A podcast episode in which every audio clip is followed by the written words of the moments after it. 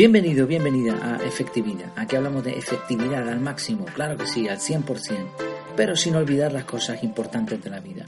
Una de esas cosas es reflexionar, meditar, pensar, intentar discernir las cosas. Hoy vamos a hablar de una reflexión que he titulado Récord de chasquidos.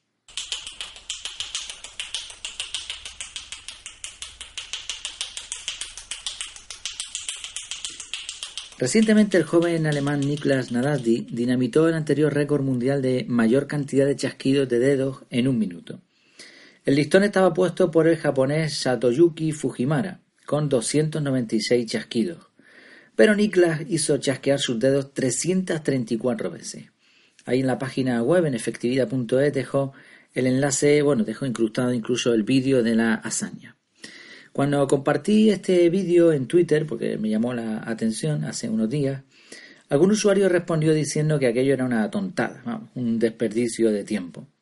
Y esto me hizo pensar un poco más y escarbar más allá del récord en sí. Por ejemplo, un primer punto interesante es el gasto de tiempo. ¿Cuánto tiempo tuvo que practicar este joven para conseguir esa velocidad? Seguramente mucho. Se ha puesto de moda, se ha extendido mucho una frase de que Cualquiera puede convertirse en un experto en algo, en una materia, si dedica 10.000 horas a practicarla. 10.000 horas, poniendo 10 horas diarias de práctica, equivalen a casi 3 años de práctica diaria.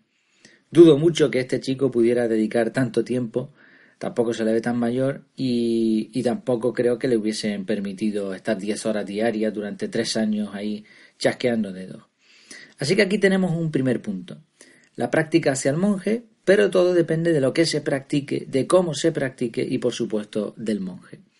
De hecho, la práctica por sí sola no conduce a nada, sino va acompañada de estudio de la materia, es decir, práctica inteligente, lo que deberíamos buscar. Por ejemplo, en este caso, antes de ponerte a practicar cómo chasquear dedos, es útil ver vídeos de cómo lo han hecho otros, cámara lenta, por ejemplo. Yo qué sé, ¿no? Se me ocurre, puedes estudiar algo de anatomía básica de la mano, ver cómo funciona eso del chasquido. Poco a poco irás haciendo pruebas, practicando, puedes pedir ayuda a otros expertos para que te den trucos y mejorar rápidamente, etc. De esta manera, siguiendo este tipo de técnicas, el aprendizaje hasta llegar a un nivel avanzado puede ser mucho más rápido que esas 10.000 horas que se propone.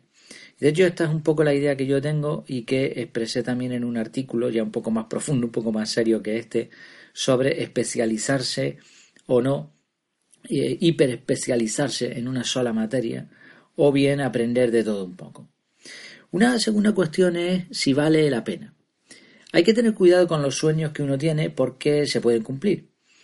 Así que hay que hacerse algunas preguntas antes de, de hacer ciertas propuestas. Por ejemplo, ¿realmente va a valer la pena el esfuerzo?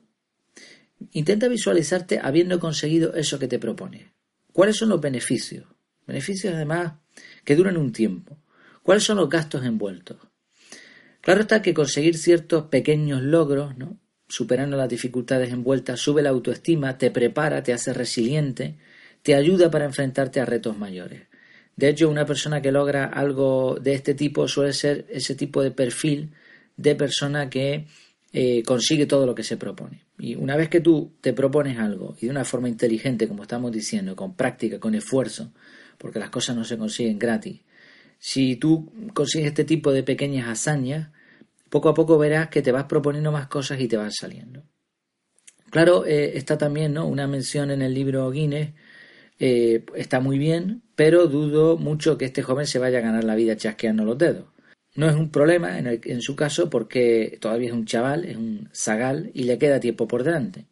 Sin embargo, sobre todo a ciertas edades, ponerse objetivos equivocados es como tomar un tren rápido con un destino contrario al deseado.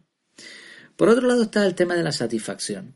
Al joven se le ve muy contento con su logro, aparentemente, ¿no? Durante, mientras lo está haciendo, aunque se le ve ahí totalmente cambado, haciendo un esfuerzo espectacular. Hay diferentes tipos de metas y hay que saber diferenciarlas muy bien. Están aquellas que requieren un gran sacrificio y cuya recompensa solo se siente al final.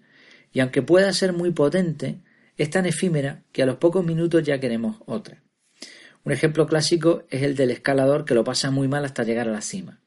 Allí en la cima, como está muy alto, no hay oxígeno y está hecho polvo, solo puede permanecer unos minutos, lo suficiente para la foto de rigor, y a continuación bajar rápido. Ya en la bajada no para de pensar en cuál será el siguiente pingo. Esto no tiene mucho sentido realmente. Hay otros objetivos distintos. Son aquellos que durante la práctica del mismo ya te están dando satisfacción. Un ejemplo podría ser tocar un instrumento. Aunque también requiere práctica y esfuerzo, en relativamente poco tiempo, si utilizas las técnicas adecuadas, eh, puedes estar disfrutando ya de la actividad, ¿no? En los primeros días de tocar un violín, pues eso sonará a, bueno, fatal, ¿no? A un gato maullando en celo o algo así. Pero el poco tiempo, quizá tan solo después de una semana, ya puedes estar tocando algo más o menos bonito. Entonces, si sigues dedicando horas de trabajo y puliendo esas técnicas, lograrás mejorar muchísimo. Pero todo ese proceso ya será un disfrute en sí, en sí mismo para ti e incluso para los demás. Así que hay, que decidir, ¿no? No digo que lo de subir el Everest esté mal o bien, no juzgo eso, cada cual hará lo que crea conveniente y evidentemente si lo hace tanta gente es porque el disfrute de subir allí es impresionante. Igual también disfrutan de la subida, ¿no? Pero bueno, hay, hay que diferenciar, ¿no? He puesto estos dos ejemplos, quizás se podrían haber puesto otros. La cuestión es decidir entre objetivos que te den un subidón enorme pero breve o bien otros que te den placer constante durante el tiempo. Y por último, una cosa que me llamó la atención del vídeo es que, eh, bueno, el vídeo es muy chabacano, no, no, está muy logrado, digamos, ¿no? No se ven ahí los jueces del, eh, del récord Guinness, no se ve tampoco eh, al colegio o a la clase donde está el chaval apoyándole, ni a sus padres, no, no, se ve en el plano, parece que hay una voz de alguien que está detrás de la cámara, se ve a este chico en un sitio ahí Tampoco está muy preparado el sitio, una mochila a un lado, bueno. Y una mujer, una mujer detrás. No sé si será su madre, quizás una jueza del concurso, la verdad es que lo desconozco, tampoco se le ve muy, muy efusiva la mujer. Eh, más allá de estas dos personas y del, y del chico alemán que consigue el récord, no hay nadie más. No se ve eso, no se ve gente aplaudiendo al final.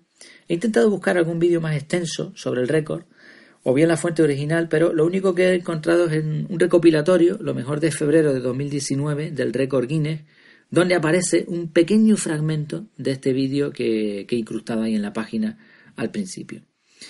Doy por sentado que el chico se habrá sentido muy bien después de lograr su récord y habrá hecho pues lo típico, ¿no? Subir las manos ahí, eh, eh, darse vítores a sí mismo, quizá apareció ahí pues miles de personas después, pero no salió en el vídeo, no lo sé. La cuestión es que si te vas a proponer algo importante, es bueno, es interesante buscar apoyo. Consulta con tu familia, con tus amigos.